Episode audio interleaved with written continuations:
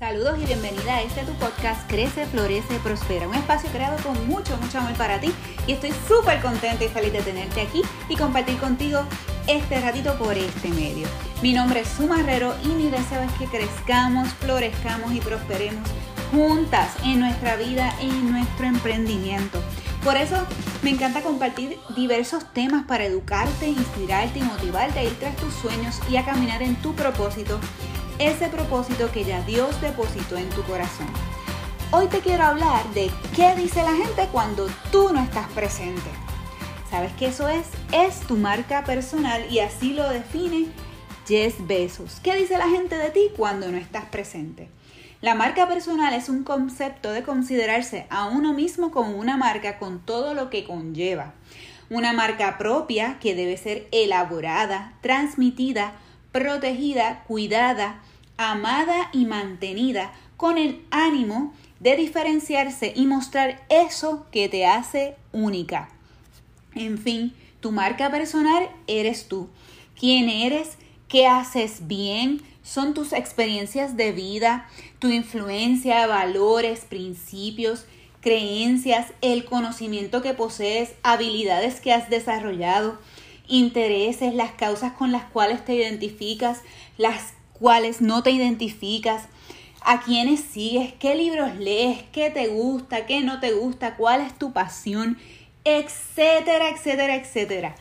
En fin, todo lo que tiene que ver contigo, eso es tu marca personal.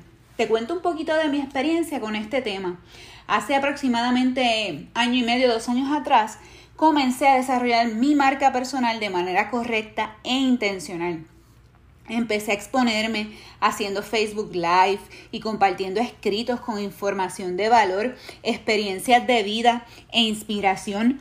Muchas veces pensé y sentí que nadie me leía, que nadie me veía, que nadie me escuchaba, pero seguí consistentemente y sabes qué, esa es la clave, ser consistente. Porque la realidad es que sí te están observando, sí te están mirando para ver si realmente estás comprometida con lo que estás haciendo. Hoy he comenzado a experimentar el resultado de mi esfuerzo y ver las puertas espectaculares que se están abriendo. Es súper emocionante y de mucha bendición. Sin embargo, te preguntarás, ¿para qué sirve desarrollar mi marca personal? Pues te digo que para muchas cosas. Y entre ellas para posicionarte, posicionarte como autoridad en tu nicho de mercado o en el grupo de personas a las cuales quieres llegar y quieres servir.